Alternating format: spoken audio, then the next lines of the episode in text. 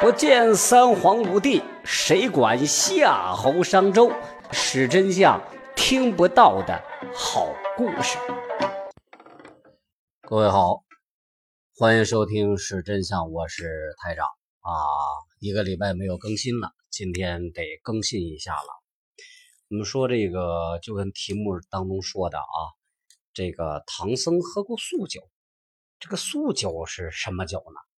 这是一个很有趣的话题，呃，有人说呀，这素酒是粗酿的酒，就是没有经过蒸馏工艺，粗酿，酒度数低，浑浊不好看，呃，不大会引起人的欲望，所以称之为素酒。就是经过这个蒸馏工艺的是荤酒，没有经过蒸馏工艺的就是素酒。哎，我觉得这种解释呀很滑稽，属于这个一拍脑袋。就想出来的啊！虽然说这个上海市博物馆收藏有一件青铜蒸馏器，可以说明我国早就拥有了酿酒蒸馏技术，但是在元明以前，世上常见的都是非蒸馏酒。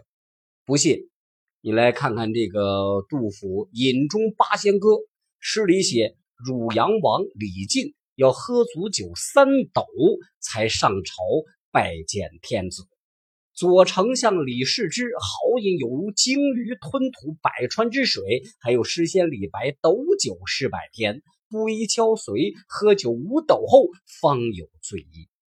说唐代这个大斗啊是六千毫升，小斗是两千毫升，但酒具毕竟不是良具，这里以小斗论，就是这个焦髓的酒量已经达到了。十公斤，请问，那他喝的能是蒸馏酒吗？而这饮中八仙，既有王公高官，也有诗人平民，喝的都是同样的酒。那如此可知呀，蒸馏酒并非是社会的主流。弄清楚了这一点，我们读《水浒传》，看众好汉喝酒如喝水的情节，也就不难理解了。鲁智深。在五台山寺半山亭上，嘴里弹得出鸟，看见有卖酒的山民挑着一担水酒上山，不由分说，劈手就抢了一桶，喝了个底儿朝天。智取生辰纲过程当中，白胜也挑了一担水酒，押解生辰纲的军丁并非好汉，却一个个要买酒来解渴，拿酒来解渴。那你要说这是蒸馏酒，打死我也不信。那可以说呀，《水浒传》里出现的所有的酒都不是蒸馏酒，包括武松在景阳冈喝的透皮香也不是。但是必须注意啊，在这个《水浒传》里头，酒也是有荤素之分的。那在第五回小霸王醉入销金帐，花和尚大闹桃花村里头，鲁智深就朝刘太公大呼小叫道：“洒家不忌荤酒。”这么什么清荤白酒都不拣选，牛肉狗肉但有便吃。而在第四十四回，杨雄醉骂潘巧云，石秀智杀裴如海里又写，众僧都做了斋，先饮了几杯素酒，搬出斋来都下了趁钱。可见呀，酒是分荤素的，并非，呃，是以它是否经过蒸馏来区分的。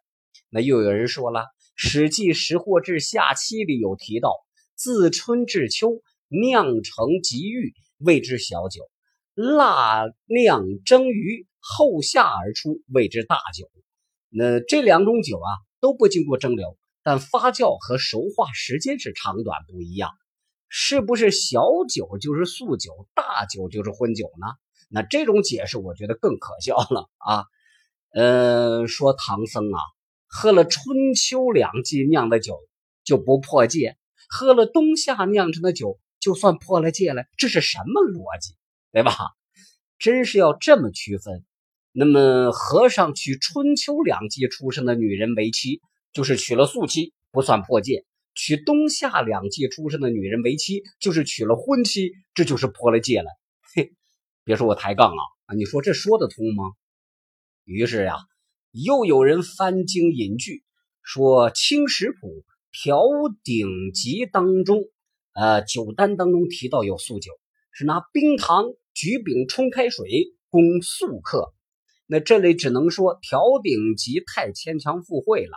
冰糖、橘饼冲开水，那不就是茶水，不就是饮料吗？要骗人也不带这么骗的，对吧？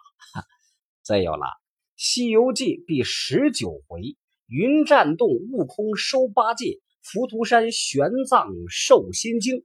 唐僧有谆谆教诲悟空、八戒师兄弟说啊，既如此，你兄弟们吃些素酒也罢，只是不许醉饮误事看看素酒，它也是会醉饮误事的。那喝这个冰糖加橘饼茶水会醉吗？可笑了啊！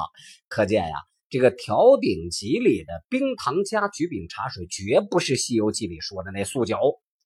那么素酒和荤酒的区别在哪儿呢？其实啊，《西游记》第八十二回“宅女求阳，元神护道”里有答案，就透露了。且看里面这样写道：“孙大圣他却变得轻巧，在耳根后像一个耳报，但他说话为三藏听见，别人不闻。他知师傅平日好吃葡萄做的素酒，教吃他一种。”看到了吧？葡萄做的素酒，葡萄属于水果呀，就水果酿造的酒就是素酒。原来呀，这佛教认为粮食是用来养人的，用粮食酿酒是一种糟蹋行为，糟蹋粮食就是夺人口粮，属于间接杀生。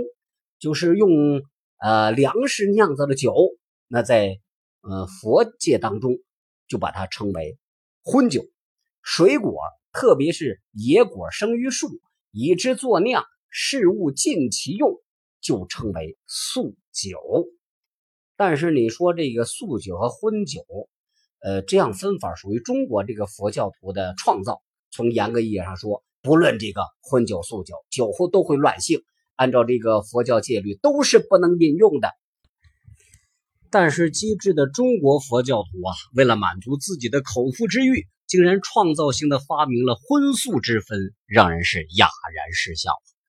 据说呀，有个和尚喜欢吃鸡蛋，他自己说自己吃的是素蛋。有人问为什么你吃的就是素蛋呢？这和尚一本正经的说：公鸡跟母鸡交配后生下的蛋为荤蛋，未经交配而生下的蛋，那就是素蛋。嘿，这也是一种很灵活的。创造罢了。好了，今天史真相就到这儿。我是台长，欢迎关注，欢迎转发，下期节目。